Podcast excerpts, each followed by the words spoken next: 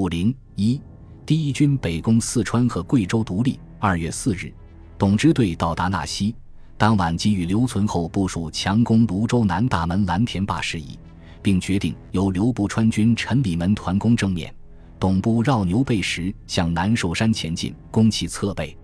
吾日晨，陈、董两军分头出发。下午两时，董支队占领南寿山附近的烟墩山，陈团也进抵预定位置。六日黎明，两军同时向蓝田坝发起进攻，守敌稍事抵抗，便纷纷渡江逃命，仅用半个多小时就占领了蓝田坝和月亮岩。七日，董红勋将两地交陈里门镇守。自率所部由泰安场渡江，占领大龙山、罗汉场一带，从东面完成了对泸州的包围。至于右翼代勘所部，直到贵州宣布独立后才正式组成，因此其进军速度自然也远不及左翼刘提团和中路董支队敏捷。如前所说，以梁启超、蔡锷等人原来的设想，贵州应与云南同时宣布独立。事实上，贵州护军使刘显世在云南宣布独立前夕，态度也是明朗而积极的。他曾毅然复电云南，表示赞成独立，使蔡锷禁不住拒越三百。然而相比之下，贵州独立的困难却比云南大得多。从外部条件来说，贵州东接湖南，北临四川，一旦宣布独立，即面临汤湘明、陈毅的两面夹攻。就内部而言，一方面前军只有步兵六团，就是炮兵一营，未经改编的巡防军四五营，总兵力不及云南三分之二，而且军械陈旧，又不及云南有自己的兵工厂可资补给和更新。另一方面，其老会刘春霖等又公开鼓吹反对独立，倡言保全地方，不能因附和云南独立而首先受祸。特别是巡按使龙建章养成袁世凯旨意。多方扩张势力，各县知事虚其余党，并借粮食以交通系势力，完全控制着前省之交通机关，以致云南致电刘显世，也只能由兴义转电贵阳。加上各省亦存观望，甚至畅言利益，原政府又嘘声恫吓，终于使贵州未能与云南同时宣布独立。但是，贵州人民是拥护共和、反对帝制的。早在筹安会发生之初。贵州达德学校教员凌云、黄鲁莲、聂正邦等十七人就旗帜鲜明地致电筹安会说：“君主之说，士族祸乱人心，甚非国家之福，望速解散。”云南独立后，又有爱国志士不受耆老会的蛊惑，上书刘显世说：“将军巡按可期，广大人民不可欺。滇中守义，海内同生，七百万前民勇往迷因，情讨犹急。”要求他不颠后尘，以爱国之热忱，问其滔天之罪恶，相虑臧科子弟，还我河山。至一九一六年一月十七日，更发展到贵阳申、商、农、工各界数千人在省议会举行联合大会，一致议决为身家计，为地方计，为国家前途计，皆非先由本省计谋自主不可，并公推刘显世为贵州军都督，与各省联合一致。城方心之民气，朕必胜之军威，驱比北军御之境外。会后，各界举代表数百人齐赴护军实署，恳留承认。在贵州人民反对帝制的活动中，前军中下级军官堪称为急先锋。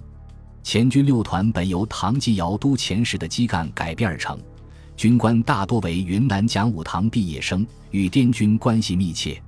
即闻云南举义，群情踊跃，鲜有磨砺以虚之势。其中有以刘显世外甥第一团团长王文华主张最立，最高军事当局刘显世，这时虽不能与中下级军官相提并论，但也多少还有一点军人的爱国心。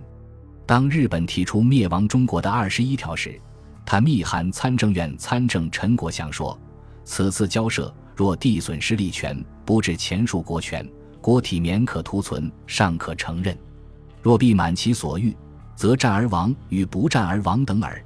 岂甘心束手待毙，坐听宰割？并表示，第十余年前即忧吴国之将沦，抱定必死之意。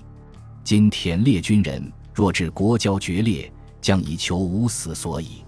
后来刘遂遵命以军民长官和国民代表两种名义通电赞成过袁世凯称帝，但他解释说，这是为了塞外人之口。这些事实说明，他在袁世凯不惜以出卖国家民族利益换取帝国主义支持和七百万前民咸思分袂的条件下，与人民一道采取反对帝制的态度，不是偶然的。因此，贵州虽未能与云南同时宣布独立，但早已有义不反顾之决心矣。一切部署和准备都在这着进行。首先，为争取准备时间。刘显世先后于一九一五年底及次年初多次通电全国，声明所有滇省通电列有显示贤明者，均系由滇冒列，并摆出双方调处、委曲求全的姿态，鼓吹滇军北军均不入前之说，以暂时稳定袁世凯及其在贵州的代理人龙建章。其次，为防止北军进攻，他借口滇变，宣布全省戒严。派兵进驻龙建章一手控制的邮电机关，并严密封锁乡属边境。湖南将军汤湘明密告原政府说，云南独立不久，贵阳便派出大批军队进驻黔东同仁、镇远、天柱等地。邮局、电局均派有兵通向各路隘口，黔军均驻扎两边，中间仅留一小隙。四川南川县知县王成良也报告。前省于交界地方有加重兵力之势，他们称系防备北军。凡有游川入黔之人，盘结油盐，军警团练，无论人数多寡，均不许过境。但是与此相反，对于经黔入川的云南护国军，他却大开方便之门，任其通过。唐继尧电告蔡锷说：“毕节即借连川边一带前军盖行撤往他处。”所有军粮等向早经聂之时陆续预备，我军可以畅行。其三，为加强经济和军事实力，刘显世宣布禁止现银出省，并一面向云南请兵，一面大力扩充前军。据南川县知县王成良调查，前省桐梓境内正在大招军队，其县属挨连前边一带乡民，均有前往应募者，各处土匪投效更多。至一九一六年一月中旬，刘显世的复滇之心已是路人皆知的了。龙建章见势不妙，于十四日借出巡之名前离贵州。十七日，刘接受贵阳申、商、农、学、工各界的讨袁请求，表示愿与父老昆继共生死。虽成败利钝不可预卜，但有一弹一刀，绝不使其存在。十九日。戴堪及徐进所率护国第三军先遣纵队，经义资孔两河头到达狼岱、贵阳鼎沸。刘显世以时机成熟，催他们兼程辅助。二十四日，戴堪率二十骑先行驰抵贵阳。二十六日，沈、商、农、学、工各界千人在原省议会举行欢迎大会，主席吴协安致辞说。代堪回前，不仅为前人治安欢迎，且为中华民国之国家欢迎。接着，代堪发表长篇演说，揭露袁世凯之在今日，岂为帝制问题足以亡国，即以之充共和国行政首长，亦绝国无不亡。今日之事，非袁世凯死，即我等死而已，岂有他哉？他表示，这次回前，一不占各机关重要位置。二叫做何事便做何事，叫在何处死便在何处死，为诸同志及共和国家之命视听。到会群众报以热烈的掌声。第二天，即一月二十七日，刘显世发布一号布告，宣布贵州响应云南独立，同心巩固共和，并升任王文华为东路司令，率吴传生、彭文志等团攻湘，任代堪为护国第一军右翼总司令。统雄旗勋梯团两支队及原徐进所辖炮队、机枪队北取川前门户齐江。刘自居都督，统辖全省军民两政。二月四日，戴堪率炮队、机枪队离驻北进。省内各机关自刘显世以下各长官、职员以及申、商、农、学、工各界各团体一起出交欢送，道旁环列至十数里。十三日。经遵义抵松坎，次日拂晓，即命雄齐勋及总司令部副官李彦斌亲往前线督率三路大军，向綦江境内之敌发动全面进攻。右路攻青阳寺，中路攻九盘子，左路攻东西。战线宽约四十里，纵长约八九十里。经半天激战，下午两时，中路守船捷报，有炮二门。机枪二挺以及坚固防守工事的天险九盘子宣告攻克，并歼敌三十余，俘虏六十多人枪。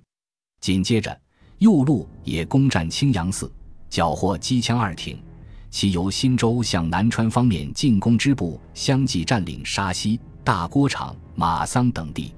至晚九时，中路再奏凯歌，夺取赶水。十五日。左路在中路友军的支援下攻克东西，之后三路大军乘胜前进，连战分水岭、甘子崖、马口崖等地。至十八日，前锋直抵桥河场及公嘴，距此仅一二十里的綦江，大有朝不保暮之势。本集播放完毕，感谢您的收听，喜欢请订阅加关注，主页有更多精彩内容。